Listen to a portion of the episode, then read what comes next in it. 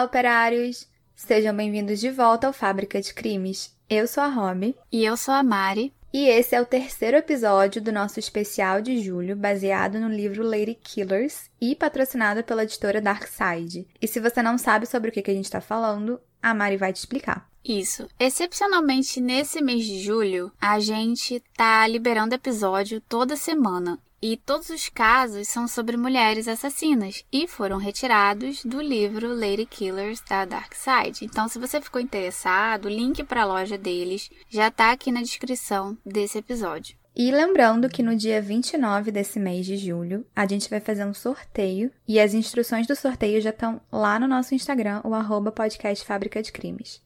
E você pode aparecer aqui no Fábrica também. É só mandar uma mensagem de voz pra gente por direct e lembrando que a gente só vai publicar com a sua autorização. E a mensagem de hoje é da operária Andressa.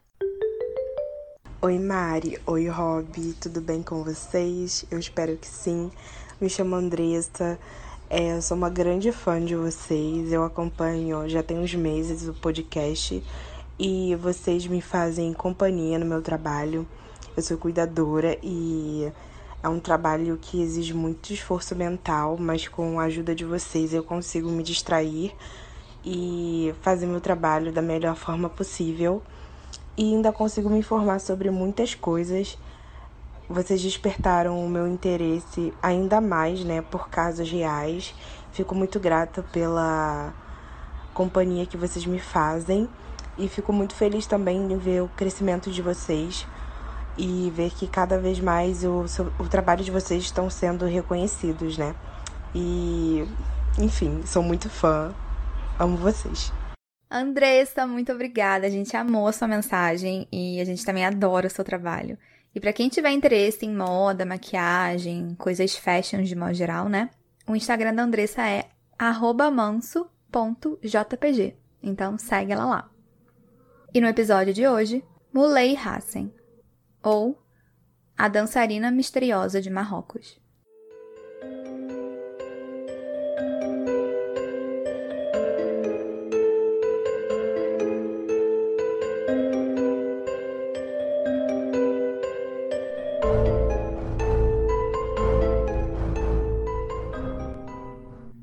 Ok, vamos lá. O caso de hoje é sobre uma mulher muito misteriosa que durante muito tempo foi considerada muito sedutora. Mas depois de um tempo, ela meio que virou o oposto disso e calma, você já vai entender mais sobre isso ao longo do episódio.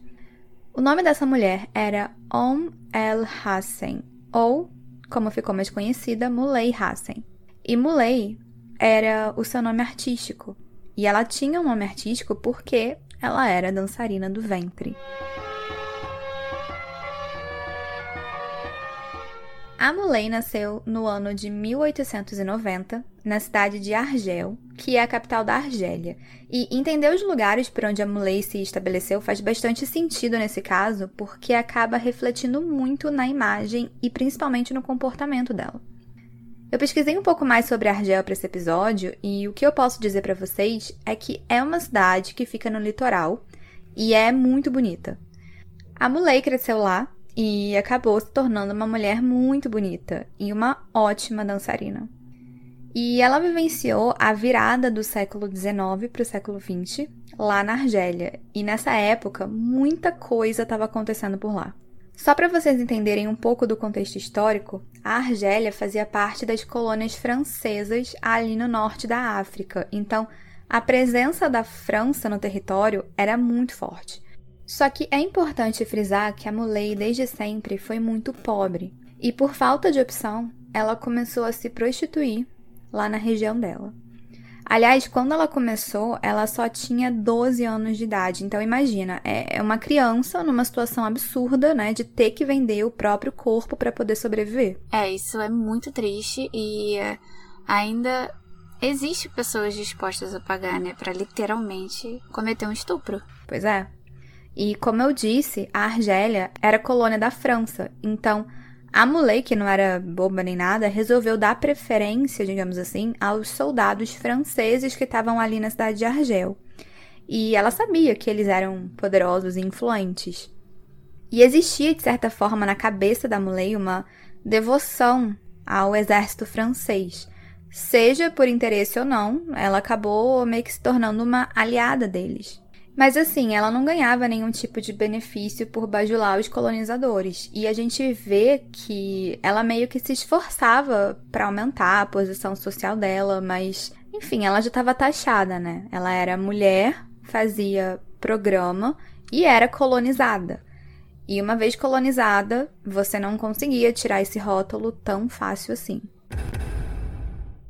Quando tinha vinte e poucos anos, a Muley saiu da Argélia e da posição de garota de programa e abriu um bordel na cidade de Fez, que fica em Marrocos. E um detalhe importante é que Fez também era colônia da França, então, mesmo num local novo, a Muley seguiu aquele mesmo pensamento de, entre aspas, exclusividade francesa. Então, as garotas de programa que ela gerenciava, por assim dizer, basicamente só atendiam aos soldados. E um jornalista francês descreveu os serviços oferecidos pela Muley no bordel como, abre aspas, diversão, luxo, jovens dançarinas, robustas mulheres berberes, misteriosas cleus e doces filhas do sul, fecha aspas. Ou seja, ela tinha um verdadeiro cardápio em que os soldados franceses podiam escolher o que eles bem quisessem. E operários, a Rob falou de robustas mulheres berberes. E berbere faz referência ao conjunto de povos lá do norte da África, principalmente da Argélia e do Marrocos, que falam línguas berberes, ou seja, línguas afroasiáticas. E as misteriosas Cleus são mulheres de uma etnia berbere do sudoeste lá de Marrocos. Isso, e a gente deixou algumas fotos lá no Instagram do Fábrica para vocês matarem essa curiosidade, né? Mas todas essas mulheres oferecidas pela Muley eram consideradas muito exóticas, então o bordel dela fazia muito sucesso com os franceses. Nessa época, a Muley ganhou bastante dinheiro e pode-se dizer que ela conseguiu a tal ascensão social que ela tanto queria, porque agora, além de rica, ela era finalmente respeitada lá na comunidade de Fez. Só que ela sempre foi uma mulher muito misteriosa. E a gente tem relatos sobre os negócios dela com o bordel, mas a gente não sabe muito assim sobre a vida privada dela. E o que eu posso contar para vocês é que por um breve período de cinco anos, ela viveu com um coronel francês e chegou a engravidar dele e deu à luz a uma menina. Só que nem o romance dela com o coronel foi para frente e nem o papel dela como mãe, afinal ela tinha um bordel para cuidar, né? Então, ela mandou a filha dela para Argélia e a menina foi criada pela irmã dela.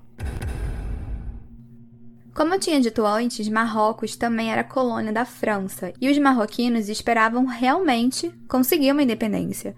Só que no dia 30 de março de 1912, o povo marroquino se sentiu traído porque o sultão deles, né, o sultão Abdel Hafid, assinou o Tratado de Fez. Então, pelo que eu li, o Tratado de Fez foi um tratado que foi assinado na cidade de Fez, que era a cidade do bordel da Muley, e transformou uma parte do Marrocos em protetorado da França. E então ficou chamado Protetorado Francês do Marrocos. A outra parte ficou com a Espanha. Sim, e como era de se esperar, isso causou muita indignação por parte dos marroquinos, e então, depois de duas semanas da assinatura do tal tratado, mais precisamente no dia 17 de abril, eles se rebelaram.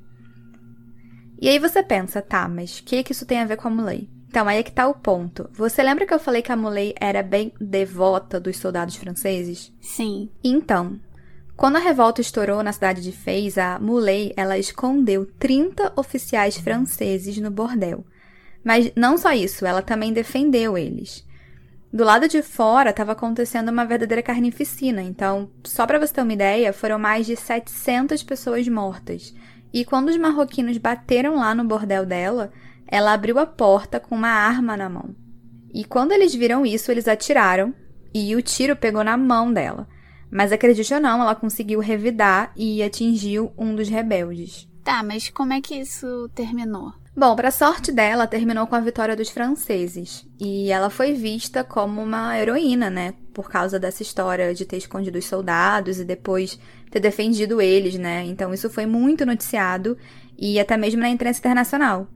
Ela foi retratada como uma mulher assim que era amada pela França e ela foi recompensada com 11 mil francos. Só que foi isso, né? Tinha um boato que ela ia ganhar um título importante, só que isso não aconteceu. A verdade é que a França nunca ia ver ela como uma igual. E isso é bem evidente na história da Muley. Mas assim, era evidente para ela, porque ela parecia ainda ter um pouco de esperança, né, disso acontecer. Pois é, eu acho que isso era evidente para todo mundo, menos para Muley. A devoção dela ao exército francês ficou, na verdade, ainda mais evidente depois, em 1925, quando ela ficou sabendo de um plano dos oficiais marroquinos de aniquilar soldados franceses e iniciar uma revolta religiosa. Assim que ela soube disso, ela foi dedurar o plano aos franceses e eles conseguiram conter uma revolta. Então era isso, né? Mais uma vez a Muley fez um grande favor à França e tudo parecia muito bem para ela, até que ela desapareceu. Essa parte da história da Muley é muito misteriosa, porque tudo que se sabe é que ela perdeu a licença do bordel lá na cidade de Fez e simplesmente sumiu do mapa. E aí ela só foi reaparecer tempos depois em uma outra cidade, que era a cidade de Meknes, que também fica lá no Marrocos. E em Meknes, a Muley abriu um segundo bordel, só que dessa vez, esse bordel era o oposto do outro. Se o bordel de Fez era luxuoso e oferecia uma variedade de meninas exóticas, o bordel de Meknes era mais precário, bem mais precário, e as meninas eram todas muito magras, porque elas estavam subnutridas. E não só isso, a própria Muley também estava muito diferente. Antes ela era uma mulher linda, misteriosa, que começou como dançarina do ventre e logo se tornou rica e respeitada na comunidade. Mas agora a Muley estava velha, cansada e parecia ter perdido toda a beleza de antes. Dá uma olhada, Mari. É, bom, primeiro de tudo a gente não sabe quanto tempo ela sumiu, mas obviamente o tempo passou, como vai passar para todo mundo, né? E antes ela tinha mais uma áurea, uma vibe sedutora e misteriosa, como você já falou. Mas agora, pela foto que a Robin me mandou, eu consigo ver que ela já é uma mulher mais madura, não parece estar tá mais tanto enfeitada, nem muito arrumada, né? E a gente vai deixar essa foto no Instagram do Fábrica para vocês darem uma olhadinha e ver o que vocês acham. Pois é, os tempos agora eram outros e a aparência da mulher era descrita como abre aspas, dissolvida nas gorduras da meia-idade, fecha aspas. E, obviamente, isso se refletiu na clientela do bordel. Antes tinha toda aquela coisa de exclusividade aos soldados franceses, mas agora os homens que frequentavam o bordel da Muley eram considerados homens cruéis. É, eles não esperavam que as coisas fossem bonitinhas, arrumadas e nem mesmo limpas. Aliás, o local ficou conhecido por conta da sujeira e dos espancamentos e das práticas abomináveis que aconteciam lá dentro. Tô com medo de perguntar, mas tipo o quê? Bom, para início de conversa, como eu disse antes, as meninas que trabalhavam para Muley, elas eram muito mal alimentadas. Elas realmente passavam fome, então elas não tinham praticamente nenhuma força para reagir a qualquer cliente que fosse mais violento, e a maioria era. Por isso elas viviam machucadas, ou então, no mínimo, assim, com roxos pelo corpo todo. E olha que absurdo, a Muley, ela não tava nem aí para isso. Na verdade, o maior medo dela era que alguma das meninas pedisse ajuda para algum cliente que fosse mais bondoso, por assim dizer, né, e acabasse com o negócio dela do bordel. Então, pelo que eu li lá no livro do Lady Killers, a Muley ela ficou bastante paranoica com as meninas. Ela tinha como hábito, por exemplo, ficar escondida atrás das cortinas dos quartos, né, onde estavam acontecendo as relações íntimas, e ela ficava lá espionando as meninas para garantir que nenhuma ia pedir socorro. E a Muley, ela não agia sozinha. Apesar dela ser a dona do bordel, ela tinha um criado que funcionava meio que como o braço direito dela. O nome dele era Muhammad Ben Ali e ele era descrito como repugnante e fedorento. O Mohammed trabalhava para Muley desde a época da ascensão dela no bordel, lá em Fez. E sabe-se lá por qual motivo, né? Ele acompanhou ela depois da decadência dela no bordel de Meknes. E lá nesse bordel, ele basicamente ajudava a Muley a manter as meninas na linha E tem uma passagem muito boa do Lady Killers que descreve bem a situação do novo bordel. E eu vou pedir para Mari ler para vocês, operários. Então, nessa passagem, a autora Tori Telfer, ela escreve assim, abre aspas. Aquelas novas prostitutas magricelas e feridas eram um lembrete visual da sua decadência. E assim ela começou a maltratá-las, com a ajuda do Mohammed Ben Ali. As garotas não eram alimentadas e viviam trancadas para que não fugissem, sendo espancadas diante da menor provocação. Fecha aspas. A situação das meninas era tão absurda e violenta que se sabe que ao menos sete delas terminaram aleijadas. Isso sem falar no que a gente não sabe, né? Porque todas viviam apavoradas e com medo de contar o que acontecia lá dentro. Em 1936, algumas crianças estavam brincando nas ruas que ficavam em frente ao bordel da Muley, até que de repente elas acabaram esbarrando com um objeto meio inesperado. Era um cesto bem pesado e ele estava todo amarrado com cordas. E as crianças, obviamente, ficaram muito curiosas e abriram para ver o que, que tinha dentro. Quando eles olharam, viram nada mais, nada menos do que pés, mãos, uma cabeça com cabelo, um tronco e seios jovens. E o mais bizarro, a carne dilacerada estava coberta com hortelã, erva doce e tomilho, muito provavelmente para tentar mascarar o cheiro do corpo que estava apodrecendo. A polícia foi chamada para investigar o que tinha acontecido e eles bateram lá na porta do bordel da Muley perguntando se ela conhecia a mulher que tinha sido encontrada no cesto. E ela disse que sim. E ela identificou ela. O nome dessa mulher era Xerifa, que era inclusive uma funcionária lá do bordel. Mas ela disse mais alguma coisa? Por que o corpo da xerifa estava lá despedaçado dentro do, do cesto? Ela falou que ela conhecia a xerifa, mas ela não falou assim o motivo, né? Ela disse que não fazia ideia do porquê que ela tinha sido morta e colocada num cesto. Mas ela também aproveitou a oportunidade ali, né, de ter os policiais no bordel dela para lembrar que ela já tinha salvado a vida de vários franceses.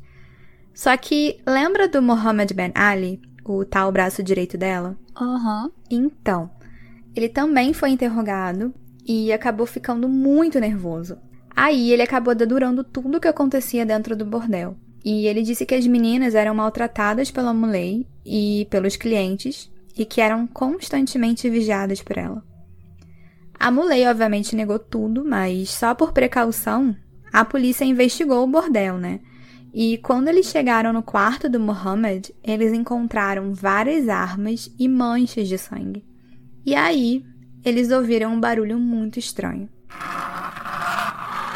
O som, na verdade, parecia um miado de gato e arranhões. Mas não era exatamente isso, eles não sabiam o que, que era, né? Então eles perguntaram para a mulher o que, que era aquele som e ela deu a seguinte resposta: Ah, eu mandei fazer uns reparos na parede e um gato foi emparedado por acidente. Como assim? Ela falou isso como se fosse a coisa mais normal do mundo, né? É um absurdo isso.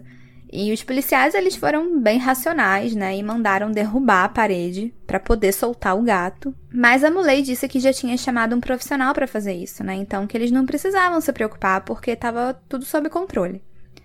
E o pior é que ela foi super convincente. Então os policiais, eles caminharam até a porta de saída, né? Eles estavam indo embora, até que de repente eles ouviram a voz de uma criança gritando: "Socorro! Há quatro de nós aqui e estamos morrendo." Rapidamente a parede foi quebrada e quatro crianças que tinham sido emparedadas foram resgatadas. Todas elas estavam extremamente subnutridas. A mais pesada estava com 32 quilos. E elas estavam todas fracas ao ponto de nem conseguir manter uma linha de pensamento para poder explicar o que, que, tinha acontecido ali. E a polícia ficou horrorizada com aquela cena, né? E a Muley, ela foi presa e o máximo de evidências foi recolhida para ser levada para o julgamento.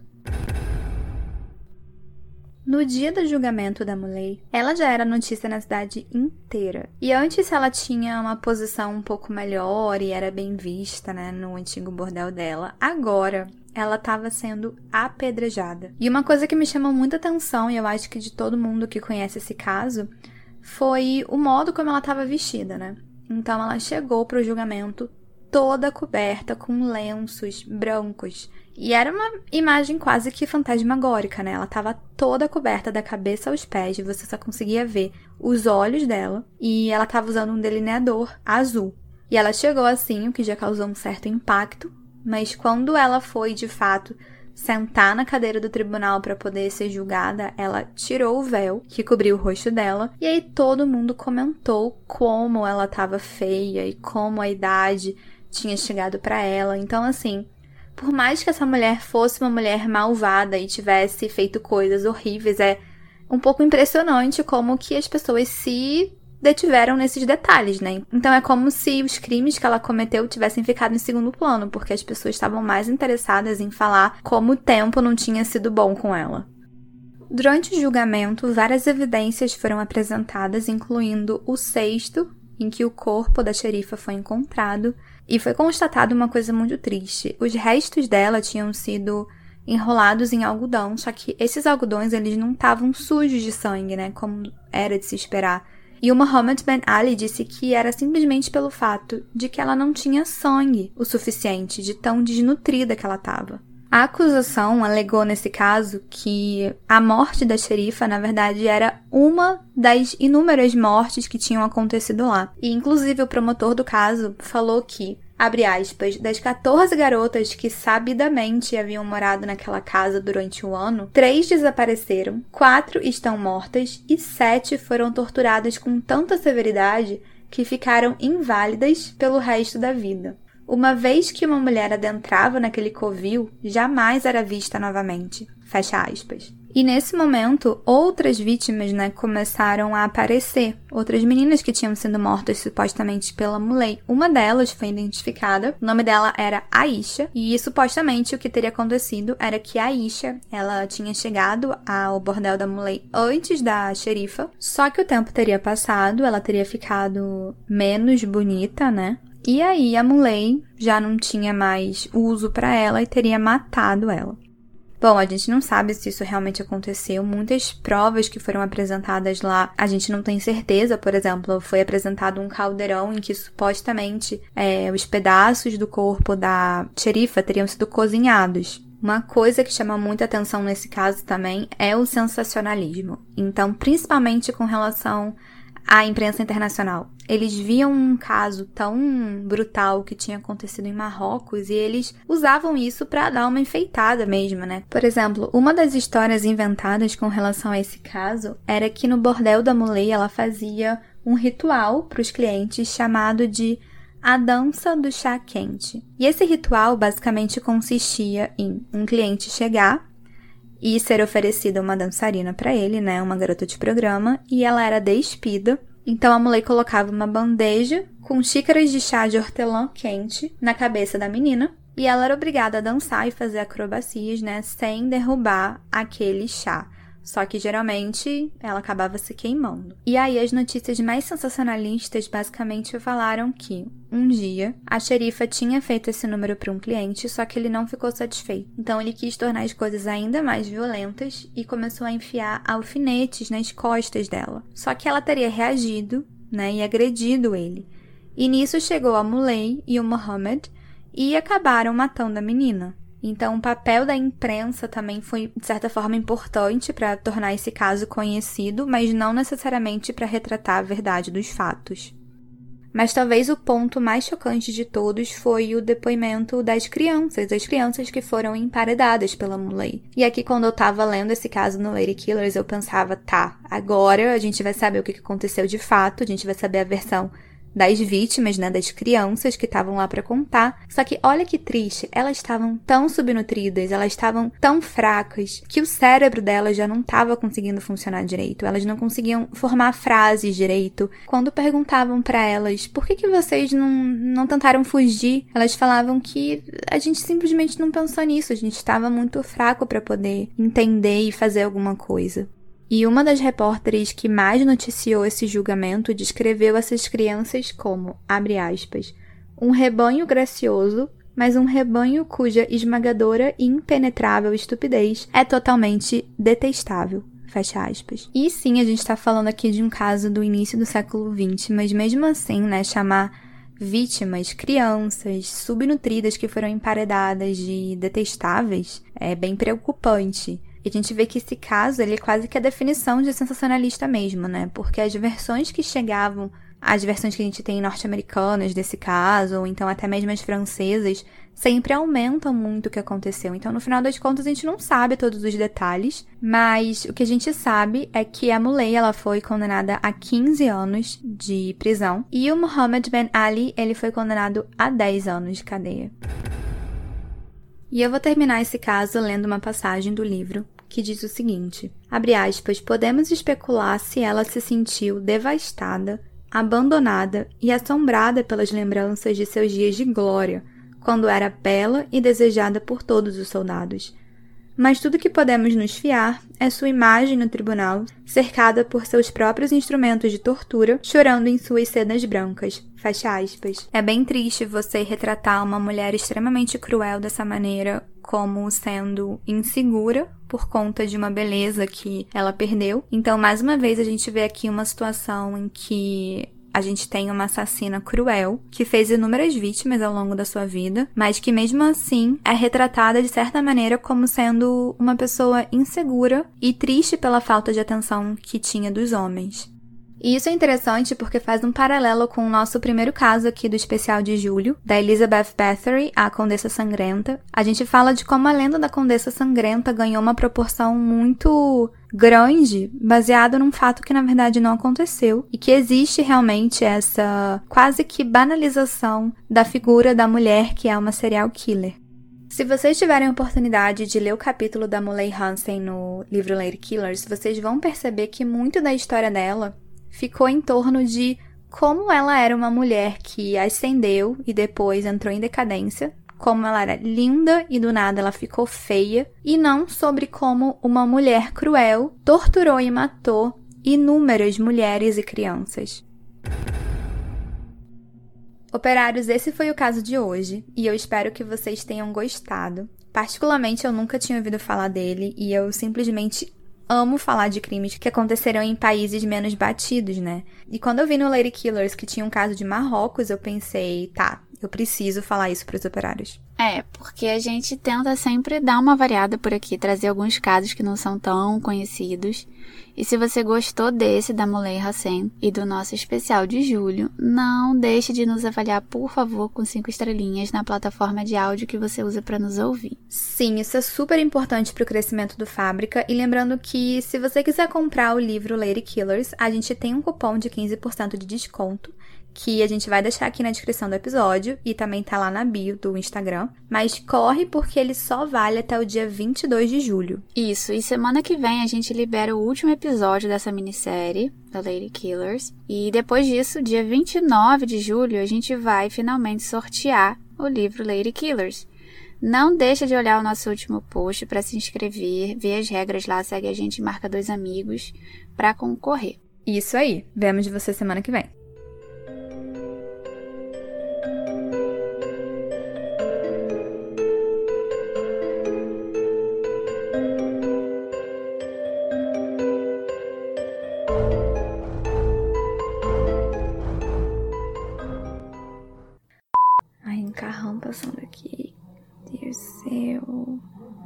Velozes e Furiosos aqui. Nossa, deu pra ouvir?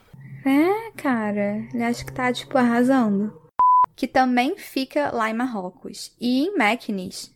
Mequin... Cara, eu sinto que eu tô falando tudo errado. Acho que é Mequinez. Mequinez, né? Não sei. Mequinez. Nossa, já estou me sentindo assim. Já sou ouvida nas gorduras da minha idade. Meu Deus. Ele era descrito como repugnante e fedorento.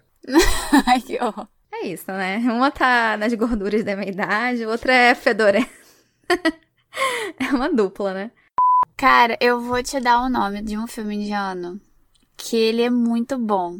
Tem crime, mas ele é muito alegre ao mesmo tempo, é muito louco, assim, mas é muito legal. Qual que é? Eu não lembro o nome. Ah, bom. Você já leu? Já. Miga, não é pra você ler, é pra ser, é pra ser surpresa. Não, esse trem do gato me deixou indignada, sério.